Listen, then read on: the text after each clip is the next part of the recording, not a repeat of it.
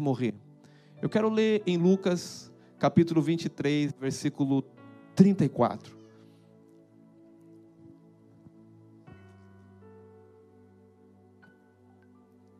Lucas 23, 34 diz assim: Contudo, Jesus dizia: Pai, perdoa-lhes, porque não sabem o que fazem.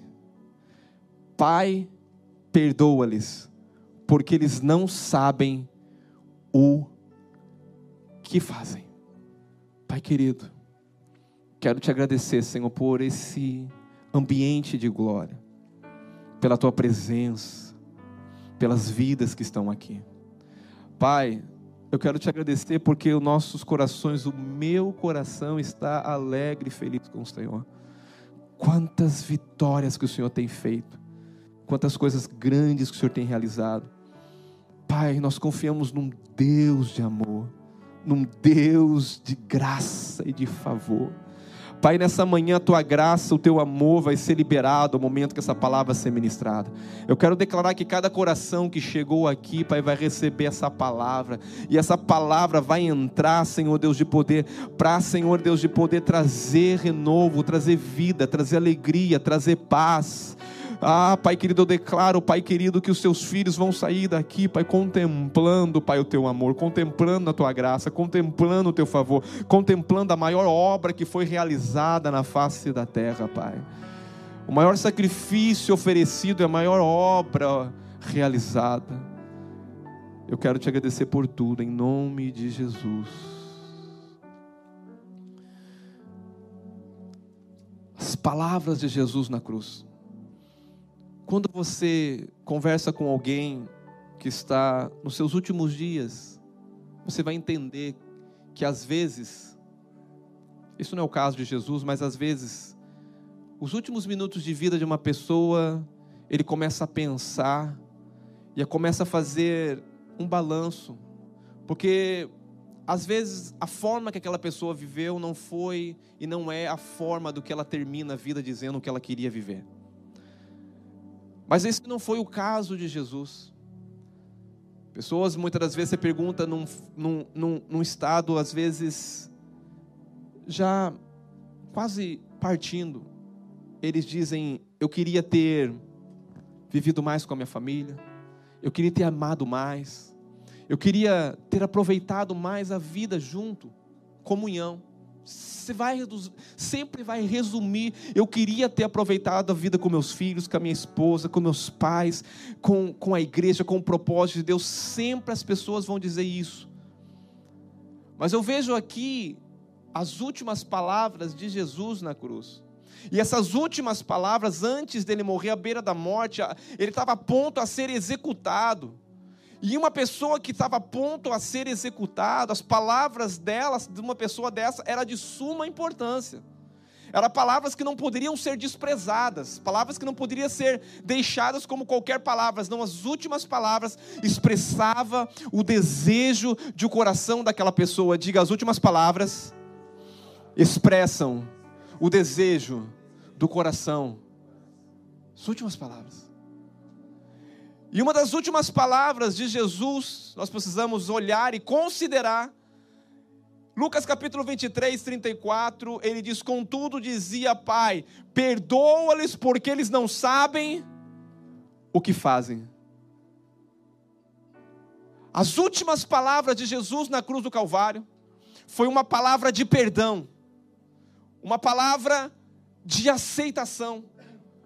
E é interessante que a Bíblia diz que ele dizia, e eu creio que Jesus dizia várias vezes. No momento da dor, no momento da angústia, no momento do sofrimento, eu penso que por muitas vezes Jesus olhava para aquele povo, Jesus olhava no meio daquele sofrimento que ele estava levando os nossos pecados, ele olhava e dizia: Pai, perdoa, porque eles não sabem o que eles estão fazendo. Eu posso ver Jesus declarando essa palavra de perdão para mim e para você. Eles traduzem o coração de Deus. O que era o coração de Deus? O coração de Deus, naquele momento, na cruz do Calvário, era liberar o perdão para mim e para você. Eu vou dizer uma coisa para você. Talvez a gente acha que o perdão é qualquer coisa. Não, o perdão é a melhor coisa que nós alcançamos. Ser perdoado não existe, eu vou dizer uma coisa, não existe bênção maior do que ser perdoado, de que ser aceito por Deus. Porque perdão, quando você fala de me perdoa, estamos falando de uma dívida. Estamos falando de uma pendência, estamos falando de algo que o homem tinha com Deus. O homem tinha uma grande pendência, uma grande dívida diante de Deus. Quando o homem pecou, a Bíblia diz que nós fomos afastados, nós fomos, nós fomos despidos, nós fomos, nós fomos tirados do Éden, tirado de todo aquilo que era o desfrute da presença de Deus, da comunhão com Deus, do relacionamento com Deus. E essa palavra que Jesus está dizendo no meio da angústia, no meio da dor, Ele está dizendo: Pai, perdoa, porque eles não sabem o que fazem. Esse é o coração do Pai. Diga o coração de Deus. Diga o coração de Deus. É um coração que ama perdoar. Perdão. Você sabe que quando o homem pecou, a Bíblia diz que o salário do pecado é a morte. O salário, do, a recompensa de quem pecou é a morte. E a Bíblia também diz que sem derramamento de sangue não há remissão de pecados. Entenda uma coisa: se quando o homem pecou, o salário do pecado era a morte, a recompensa de um pecador era a morte, mas a Bíblia diz também que sem derramamento de sangue não tinha remissão. O que é isso? Remissão de pecado. Não tinha perdão ou não tinha algo que cobria os pecados. Duas coisas. E é por isso que você vai ver os judeus, durante anos, quando os judeus viviam na lei, durante anos, os judeus derramando, derramando sangue de animal toda vez. Por quê? Porque toda vez eles entendiam diante de Deus que sem derramamento de sangue eles não poderiam estar bem diante de Deus. Sem derramamento de sangue eles não poderiam ter relacionamento com Deus, porque sem derramamento de sangue não havia paz com Deus. Então, todo ano, uma vez por ano, e todo, e toda, e, e, todo, o, e todo mês, eles traziam animais para ser mortos. Sangue era derramado para que o quê? Para que eles viessem estar bem diante de Deus. Mas nesse momento, na cruz do Calvário, a Bíblia fala de não de um sangue de animal. A Bíblia fala de um sangue puro, de um sangue precioso. Eu estava pregando esses dias sobre o poder do sangue. E uma das coisas que falou muito comigo, conversei com uma irmã e, e nós oramos pelo esposo dela que vai passar por um processo de, de transfusão de sangue. E eu conversando com ela e aquilo, o Espírito Santo falou muito ao meu coração. Porque ela, ela falou algo para mim, ela falou assim: olha, ele vai receber a, a medula, né? Ele vai ser transplante de medula. Mas ela falou algo tão interessante que ela falou: o, o sangue, né? Vai ter que ser trocado o sangue. E ela falou uma coisa para mim que aquilo eu falei, foi isso que Deus fez na cruz do Calvário conosco. Porque ela falou, até mesmo quando fizer a transfusão de sangue, ele, ele, ela, vai, ela vai pegar, tipo assim, o DNA daquela pessoa. Até o DNA daquela pessoa iria mudar.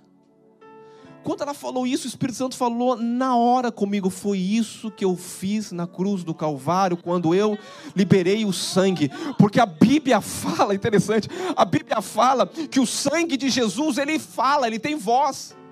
Assim como o sangue, eu preguei esses dias essa mensagem, assim como o sangue de Abel clamou, Hebreus capítulo 12, 24, a palavra de Deus diz que o sangue de Jesus fala coisas superiores, que nós temos que ouvir o que o sangue de Jesus está falando, irmãos. O sangue de Jesus ecoa. O sangue de Jesus clama, e aqui o sangue que estava vertendo, no momento da cruz do Calvário, naqueles últimos momentos, uma das coisas que o sangue estava clamando de Jesus aqui, ele estava dizendo: Pai, perdoa, porque eles não sabem aquilo que fazem. O sangue de Abel, O sangue de Caim. Caim matou Abel. O sangue de Abel clamava. A Bíblia fala em Gênesis que o sangue dele clamava por vingança, por condenação.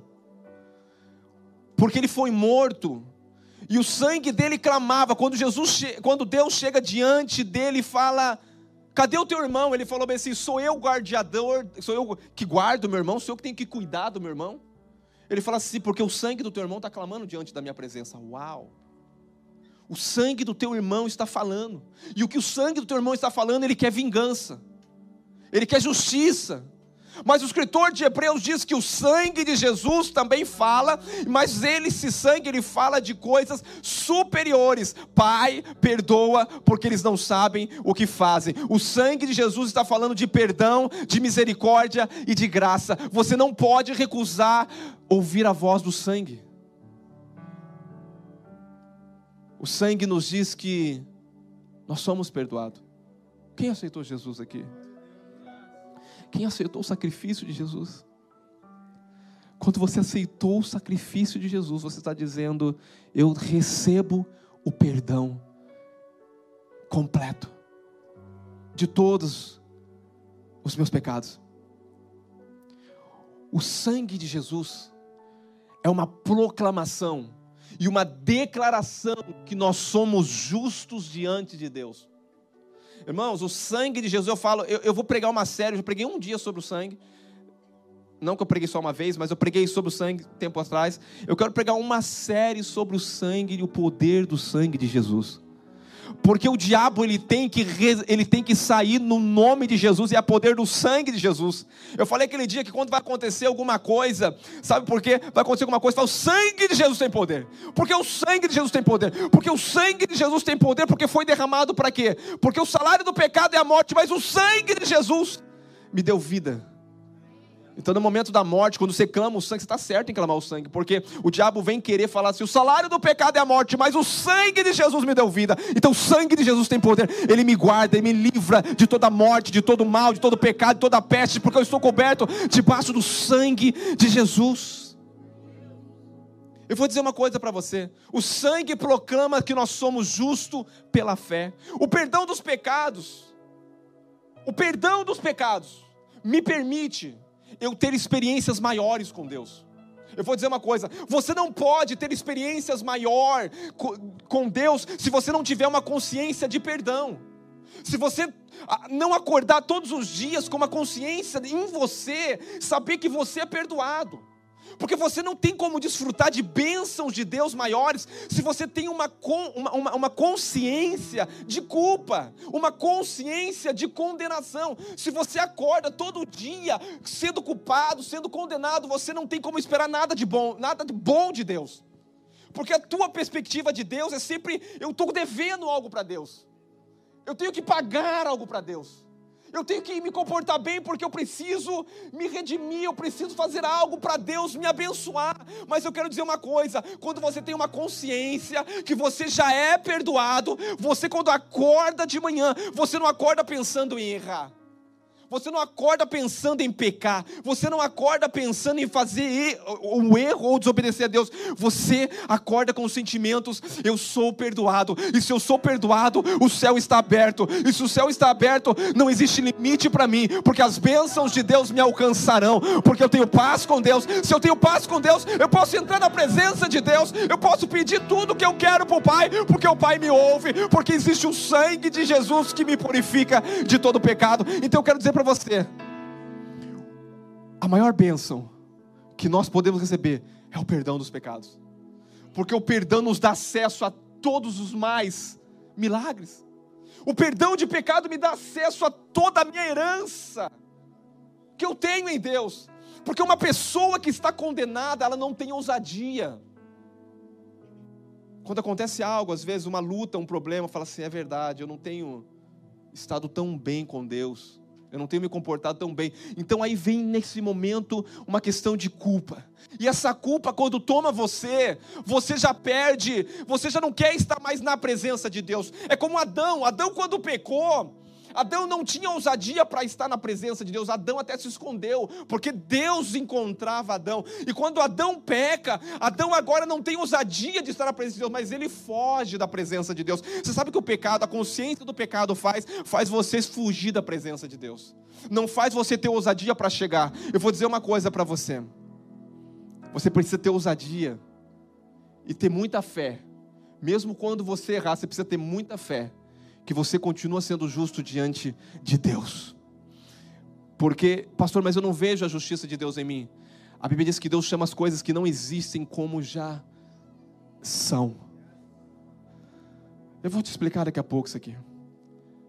Quando as pessoas não creem no perdão, elas vivem insegura. A única segurança que eu tenho diante de Deus é saber que eu sou aceito. Irmãos, coisa, ser aceito é a melhor coisa que tem. Ser aceito diante de Deus. A sua fé vai se tornar. Pastor, você não tem outra mensagem, eu vou dizer uma coisa. A, a base do evangelho é o que eu estou pregando aqui. Não existe como edificar nada, nada, nada, nada, se não tiver uma base sólida se a base da sua construção não for sólida, nada vai resistir a essa construção. Você pode falar do que você quiser, 10 princípios para alcançar a vitória, 20 passos para receber a bênção. Você não vai alcançar bênçãos e nem vitória se você não entender que a base de tudo que você precisa é saber que Ele me perdoou. Pai, perdoa, porque Eles não sabem o que fazem. Essa é a maior vitória. Eu, eu contei para vocês esse dia, aquele paralítico que chegou diante de Jesus. Ele não foi para ser perdoado. Aqueles quatro homens, eu contei esses dias para vocês, eles quatro homens levaram um paralítico diante da presença do Senhor. Ele não foi para ser perdoado. Eles não levaram para ser perdoado, mas Jesus olha para ele e diz: "Homem, perdoado estão os seus pecados". Por quê? Agora ele pode entender, eu estou assim por causa da lei. Ele entendeu na hora. Porque o salário do pecado é e a morte tem a ver com miséria, com doença. Então, na consciência desse homem, está dizendo: Eu estou nesse estado leproso, eu, o, o, paralítico, eu estou paralítico nesse. Por quê? Por causa do pecado. Mas o momento que Jesus olha para ele e diz: Perdoado estão os seus pecados, sabe o que esse homem diz? Se os meus pecados estão perdoados, então eu posso levantar, eu posso andar. Porque se eu estou assim por causa do pecado e não tem mais pecado, eu tenho fé agora para levantar e andar. Eu quero dizer para você, quando você tiver uma consciência que você já é perdoado, você vai ter fé para caminhar em níveis muito maiores de bênção de Deus, de favor imerecido de Deus. Porque ninguém merece ser perdoado. O perdão é um favor imerecido de Deus. O problema é que as pessoas sempre tenha uma consciência de culpa. Irmãos, coloca a mãozinha na cabeça e fala em nome de Jesus. A partir de hoje, eu não vou ter mais consciência de culpa, mas de perdão. Eu vou levantar todos os dias da minha vida e dizendo: Eu sou justo, porque eu recebi a justiça de Deus, e nada pode roubar essa justiça de mim, porque eu não fiz nada para conquistar ela, foi um presente de Deus, é um presente, é dom de Deus, é um favor de Deus. Se eu não fiz nada, não tem nada que pode roubá-la de mim. Eu vou dizer uma coisa para você: não importa o teu grau de maturidade, não importa, se você não tiver revelação, do perdão dos pecados, talvez você não vai muito longe na fé cristã. Efésios 1, 7 diz assim: No qual, nele, nele, nós temos a redenção pelo seu sangue, a remissão dos pecados segundo a riqueza da sua graça. Nele, quem em Cristo temos o que? Redenção pelo, pelo sangue de Jesus, o perdão dos pecados. O perdão dos pecados não é somente o começo. Tem gente que fala, ok, pastor, eu entendo que eu já fui perdoado. E aí? Você vai continuar vivendo todos os dias precisando do perdão. Eu vou dizer uma coisa. Todos os dias você precisa do perdão de Deus. Todos os dias. Todos os dias você precisa ser perdoado. Todos os dias você precisa, pastor, mas é, se você achar que não tem pecado, você não tem como reconhecer Jesus. Mas eu, eu, eu, pastor, mas, mas o, o que, que acontece? Eu peco e, e, e agora, quando eu peco, eu perco a posição? Não, você não perde a posição. Daqui a pouco você vai entender um pouquinho mais. Porque a posição quem te colocou não foi conquistada pelos seus braços, foi Deus que te colocou nessa posição. Eu vou fazer uma pergunta para você. O que te impede você de viver coisas maiores em Deus? Quem crê que Deus é bom? Quem crê que o Pai é bom? O que que nos impede hoje de viver coisas maiores? Primeiro, é não crer que o Pai é bom. Será que o Pai vai me negar alguma coisa que eu pedi para Ele? Será que eu estou bem diante do Pai para pedir? Será que o Pai não vai olhar para mim? É, mas não, não tenho como eu te dar. Agora, se eu creio que o Pai é bom, se eu creio que eu tenho um substituto que apresenta diante do Pai, porque quando eu chego diante do Pai, eu chego em nome de Jesus. E ele fala assim: no nome de Jesus, ele clamou na cruz: Pai, perdoa, porque eles não sabem o que fazem. Eu sou a remissão, o pagamento de toda a culpa, de todo o erro, de toda a iniquidade deles. E o pai, ao olhar o sangue e olhar Jesus, ele fala: está 100% satisfeito. Ele vai ser abençoado. Não porque ele merece, porque ele creu no sangue. Ele creu na obra do Calvário. Ele creu. Jesus disse para os discípulos em Lucas capítulo 24, 47. Jesus disse, Lucas 24, 47 e que em seu nome, no nome de Jesus, se pregue arrependimento para remissão de pecados a todas as nações, começando em Jerusalém. O que, que Jesus está dizendo? Vai e pregue. Pregue o quê? Pregue o perdão do pecado. Pregue a remissão de pecado. A coisa pior para a religião é quando Jesus disse: Perdoados estão os seus pecados. Ele falou: Quem pode perdoar pecados senão Deus? Quem pode perdoar pecados? Só Deus pode. Mas era o Filho de Deus que estava ali, era Deus que estava ali perdoando o pecado. Aleluia. A segunda palavra, a primeira palavra é Pai, perdoa-os, porque eles não sabem o que? Qual é a segunda palavra, pastor? Lucas capítulo 23, 47. Foi uma palavra que Jesus deu de ânimo. Ânimo. Quem precisa ser animado, irmão? Quem precisa de palavra de encorajamento aqui? Você acorda todos os dias encorajado? Não tem dia que você acorda se sentindo ninguém, sentindo nada. Você precisa de alguém olhar para você e no impacto é maravilhoso, porque você olha para as pessoas e fala, irmão, olha como Deus te vê. Você está se vendo como um derrotado. Levanta a cabeça. Como que Deus te vê?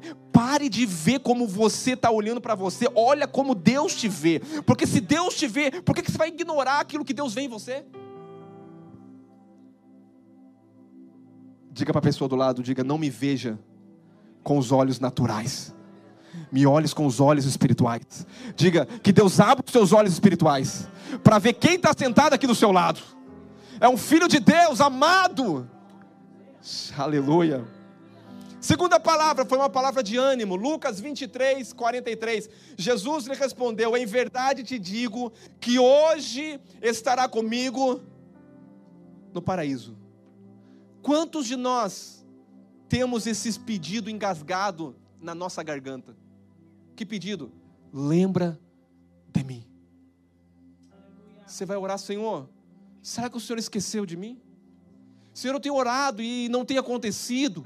Senhor, lembra-te de mim.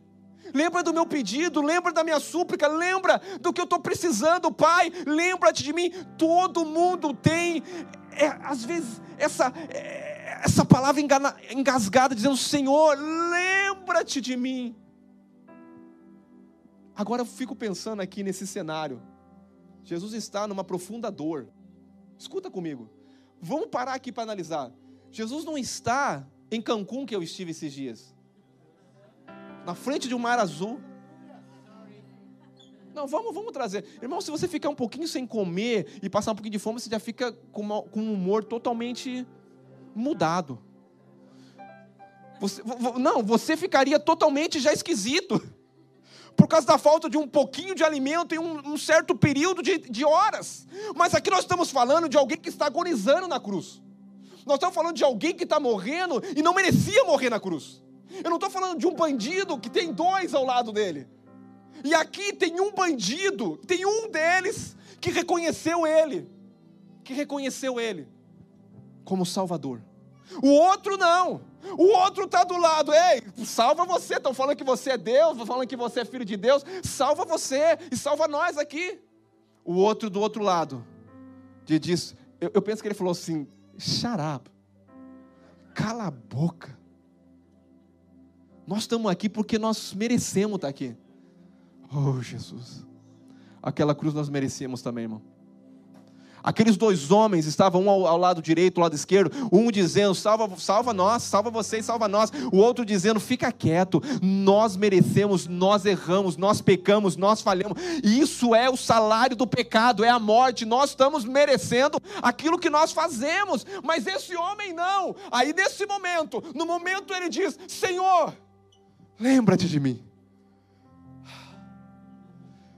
nos últimos minutos de vida de Jesus, na agonia mais, mais dolorida de Jesus, um homem chega e faz um pedido, um bandido que está sendo crucificado, ele lê: Senhor, lembra-te de mim quando entrares no teu reino.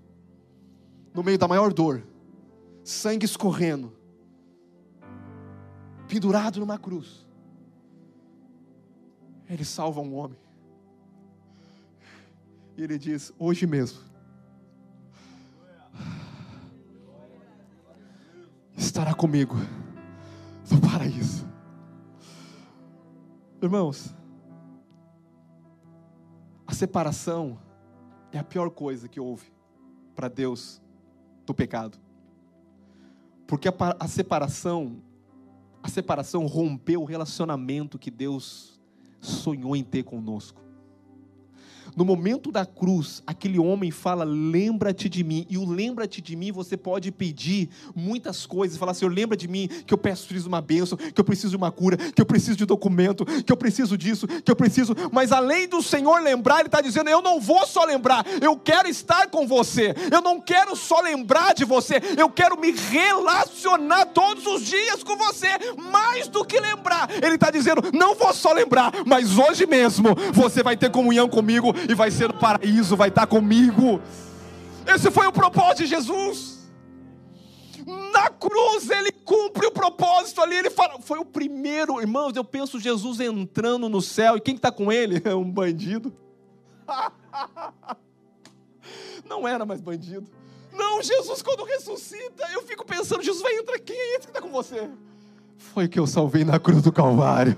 Foi aquele que reconheceu eu como Senhor e Salvador da minha vida, foi aquele que disse: Senhor, lembra-te de mim, e no último minuto, antes de eu dar o último brado, eu disse: hoje mesmo, essa palavra, hoje mesmo, você não só vou lembrar, mas você vai estar comigo para sempre. O Senhor está contigo, meu irmão. Eu quero dizer, em todos os momentos da tua vida, o Senhor nunca te abandonou. Você pode passar dias difíceis, você pode passar luta, mas o Senhor disse uma promessa: estarei convosco todos os dias da tua vida. Todos os dias da tua vida é todos os dias, não é os dias bons ou os dias más, não. No dia má, o Senhor está com você. No dia da luta, o Senhor está com você, porque hoje não tem mais pecado que te impede de se relacionar com Ele. Ele diz: Não, hoje mesmo. Jesus entra no céu, irmão, dado a mão. Eu fico pensando com o homem: quem é esse? Esse é aquele que era um bandido, mas eu lavei, eu lavei com meu sangue, transformei numa nova criatura. Eu estou entrando com Ele, porque foi para isso que eu vim a essa terra, foi para isso que eu vim a esse mundo. É para pegar na mão do bandido e dizer: Você não é bandido, você é filho amado, você é lavado, você é comprado. Eu vou dizer uma coisa para você. Quando quando chegava quando chegavam diante de Jesus e chegavam a ele e viam ele como mestre, ele perguntavam: "Mestre, o que faço eu?"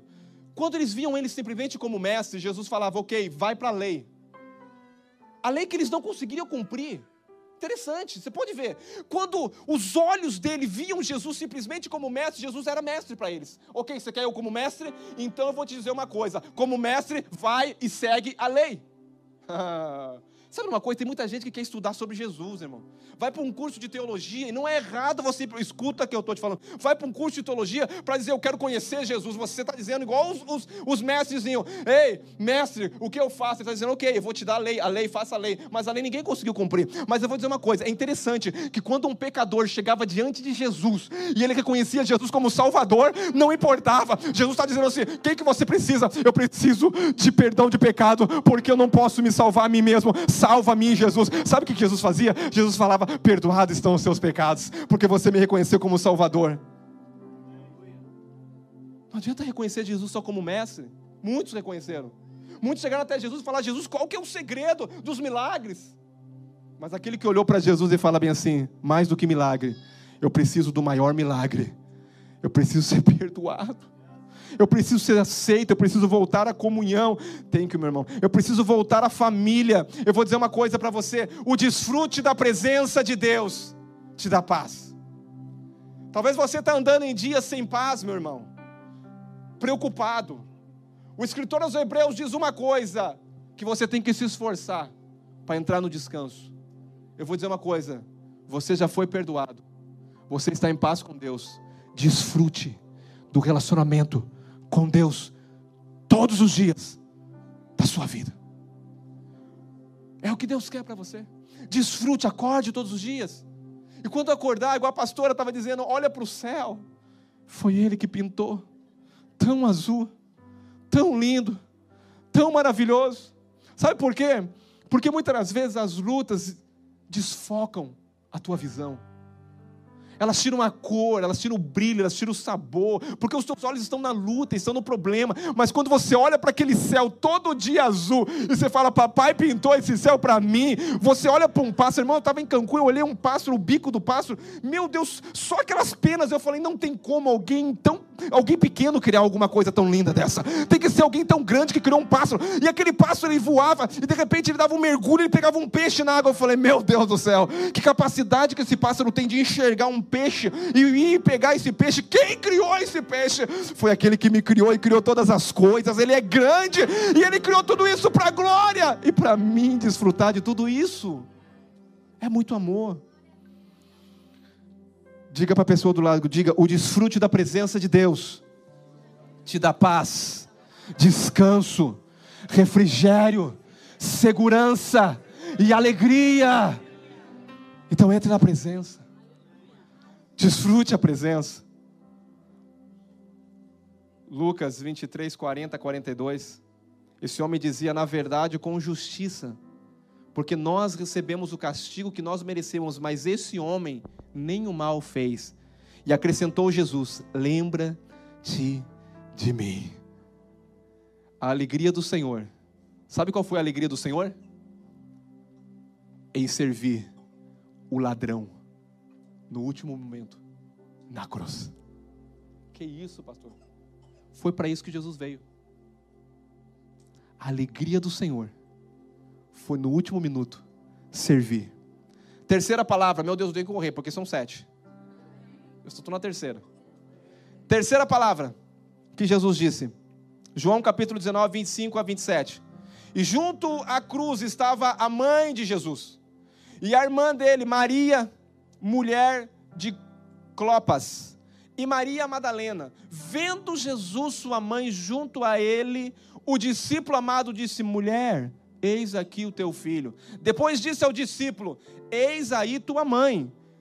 Dessa hora em diante, o discípulo a tomou para a casa.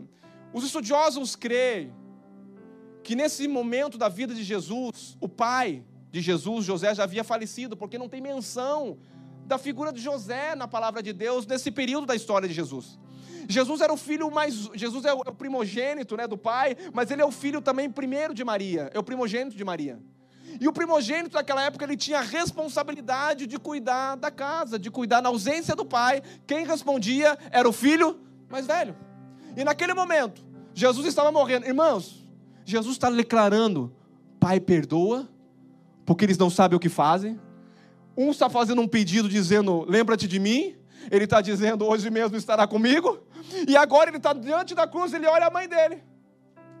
Como que alguém em tanta agonia, em tanto. Em... O sangue dele já estava praticamente se esgotando. No momento ele olha ali, ele vê o que é a mãe, ele olha e lembra da responsabilidade. Ele fala: Eu sou o filho que tem que cuidar dessa mulher. Ele olha para o discípulo a quem ele amava. Porque eu já falei: se você não vai confiar algo de tão precioso a quem não te ama. E ele olhou e sabia que João tinha a revelação do amor. Porque João dizia o discípulo a quem ele amava. Jesus amava todo, mas João sabia que ele era amado e ele vivia como alguém amado. E João, quando ele olhou, eu penso Jesus, imagine Jesus te pedindo nos últimos momentos de vida, olhando com aquele olhar de misericórdia, sangrando na cruz. Ele olha para o João e ele fala: João, tá aí tua mãe. Ele olha assim: Meu Deus, que responsabilidade, cuida dela. Cuida dela. No último minuto da vida de Jesus, Jesus está preocupado com coisas que nós não estaríamos preocupados. Cuida dessa mulher para mim, minha mãe. Vai, leva ela para casa. Jesus cuidou da sua mãe. Mesmo na cruz, no meio de tormenta, no meio, ele preocupou, irmão. A quarta palavra de Jesus. Mateus 27, 46. Por volta da hora nona, chamou Jesus em alta voz, dizendo: Eli, Eli, lama sapataniki. O que quer dizer? Deus meu, Deus meu, por que me desamparaste? Jesus deixou as suas pisadas e o seu exemplo para que eu e você seguisse ele. Nesse momento na cruz ele diz: Deus meu, Deus meu, por que me desamparaste? Eu vou dizer uma coisa. Jesus sofreu e morreu na cruz. Hoje, você não precisa morrer numa cruz, porque na realidade todos nós precisaríamos morrer. Agora, uma coisa interessante é que naquela época não havia morte de cruz. Escuta o que eu estou falando. Naquela época, Jesus, ele morreu mil anos antes que se estabelecesse morte de cruz. Naquela época era apedrejamento. Mas Moisés disse que aquele que fosse levantado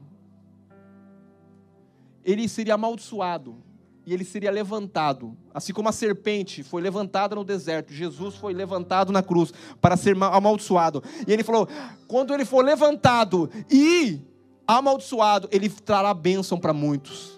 O que isso quer dizer? Jesus, mil anos antes, ele morre na morte de cruz que não existia naquela época, por causa da palavra de Deus.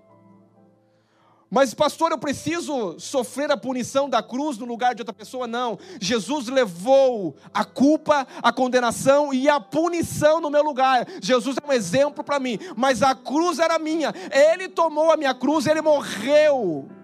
Agora, pastor, a Bíblia fala que nós devemos tomar nossa cruz. Sim, o tomar a cruz é uma renúncia agora. Se você quiser vir após mim, e reconheceu como Senhor e Salvador e Mestre da sua vida, renuncia a tua vida, vem e siga-me. Não está falando para morrer na cruz, porque se eu preciso morrer na cruz, eu anulo o sacrifício de Jesus na cruz. Não, eu não preciso anular. O sacrifício dele foi suficiente. Mas interessante que eu tenho que entender que eu não preciso sofrer punição de cruz. Não precisamos mais. Por que, que Jesus sofreu? E ele clama: Deus meu, Deus meu, por que me desamparasse? Jamais Deus, jamais Jesus chamou Deus, ele chamava Pai. No único momento na cruz que você vai ver Deus chamando, Jesus chamando o Pai de Deus, é naquele momento. Ele não fala Pai meu, Pai meu, porque desamparar, porque um pai não desampara mas ali ele viu, ele falou: Deus meu, Deus meu, porque ele me desamparasse. Eu vou dizer, Deus tinha um problema muito grande ali. Por quê? Como Deus, ele é juiz, mas em outro lado, ele é pai. Irmãos, eu vou te falar uma coisa para você. Difícil para Deus esse momento. Porque como Deus, ele é justo, e sendo justo, ele tem que punir pecado. Sendo justo, ele tem que executar, ele tem que cumprir a palavra, porque senão ele não é, a Bíblia diz que ele não é homem para mentir. Nesse momento, Jesus clama e diz: Deus meu, Deus meu, por que me? Sabe por que, ele clama, Deus meu, Deus meu, por que me desamparaste? Porque naquele momento, se o pai não desamparasse ele, se o pai não. Você já parou para pensar? Jesus está cuidando da mãe, salvando um bandido na cruz. E ele faz um pedido ao pai: Deus, por quê?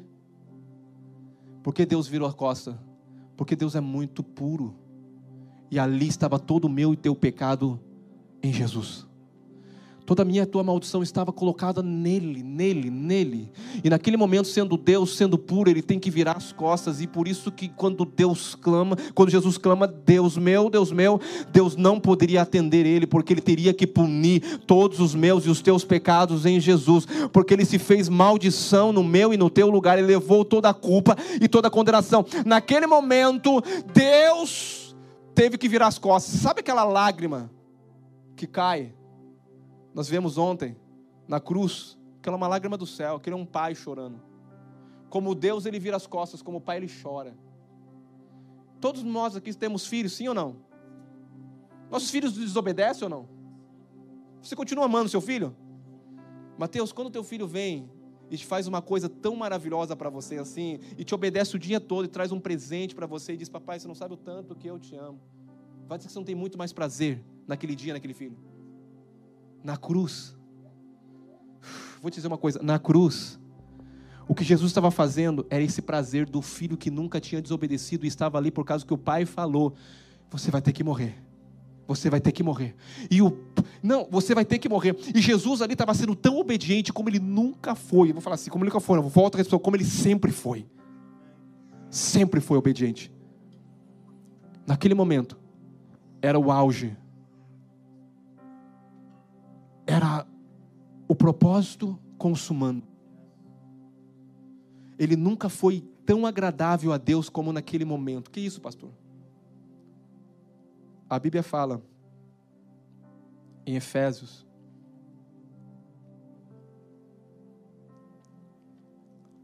cinco e dois e andar em amor, como também Cristo nos amou e se entregou a si mesmo como oferta de sacrifício a Deus de aroma suave. Deus, quando recebe o sacrifício, Ele vê o filho e ele recebe como aroma, mas como pai, Ele está chorando. Você entregar alguém que te dá só alegria para morrer, eu não sei se você tem coragem, meu irmão. Pais, mães, você tem coragem de entregar o seu filho? Eu não penso que a gente tem coragem de entregar. Mas sabe de uma coisa? Jesus está morrendo por amor. João 5,19 diz assim: Então lhe, Jesus lhe disse: Em verdade, em verdade vos digo, que o filho nada pode fazer por si mesmo, senão somente aquilo que vê o Pai, porque tudo o que tudo que este fizer, o filho também semelhantemente o faz, porque o Pai ama o pai ama o filho. Todos os milagres que Jesus realizou foi porque o pai amava ele. E ele estava seguro nesse amor.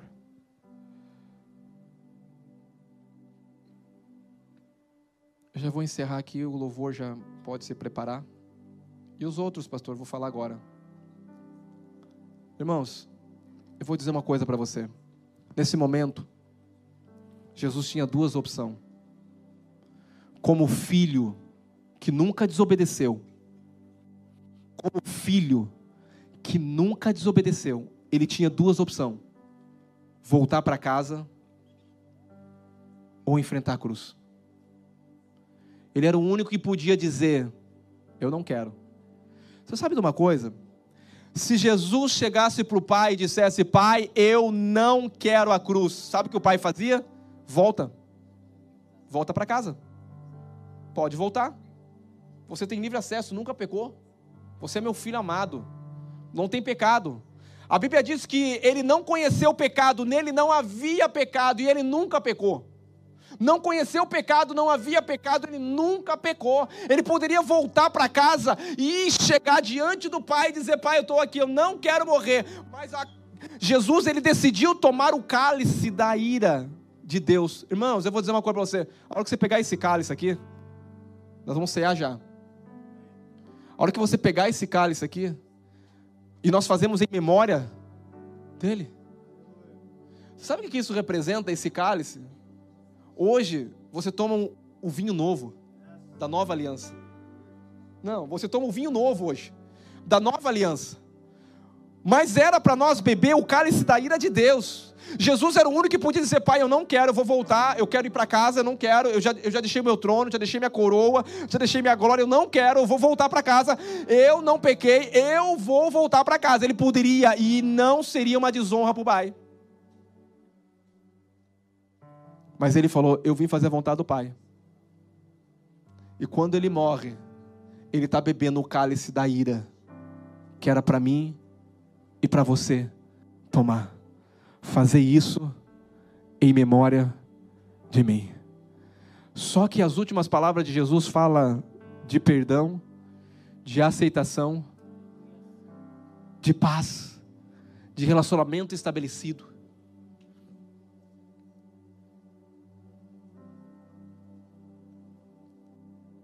o pai teve que virar as costas para ele, para não virar hoje para você. Eu vou repetir. Deus virou as costas para Jesus, para que hoje ele pudesse olhar para você e disse: Esse é o meu filho, a quem me compras. Jesus é o cabeça da igreja. Quando ele olha para Jesus, ele fala: Esse é o meu filho, a quem me compras. Mas um dia ele teve que virar as costas para o filho para poder olhar para nós e dizer: aqui sentado é o meu filho, o meu filho a quem me compras. Deus não vê você, Deus vê Jesus. Você está vestido da roupa de Cristo. E é por isso que você pode chegar diante da presença de Deus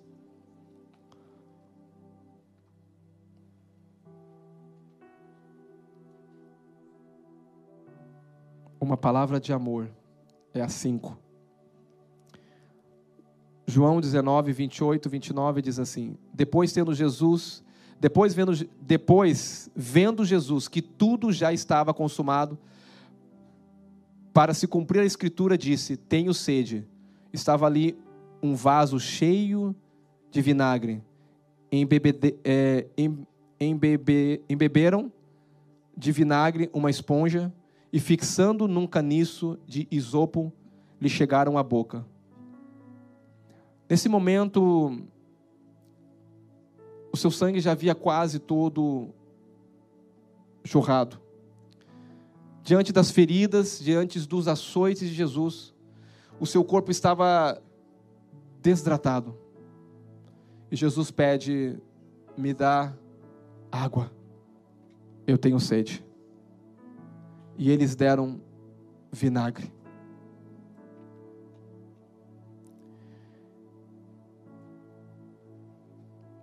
Havia uma lei que dizia: Eu visitarei a maldição dos pais, dos filhos, até a quarta geração.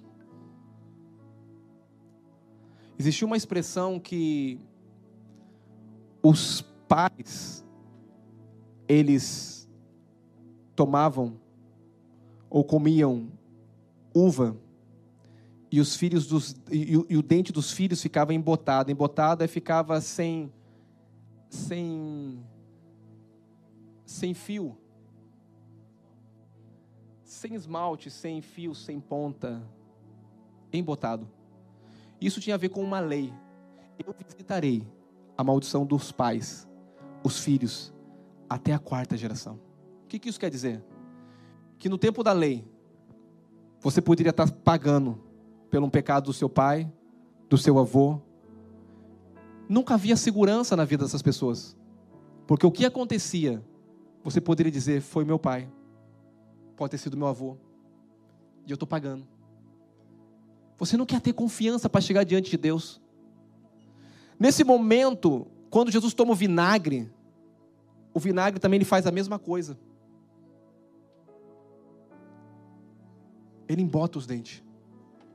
Mas sabe por que Jesus está tomando esse vinagre? E é um ato profético.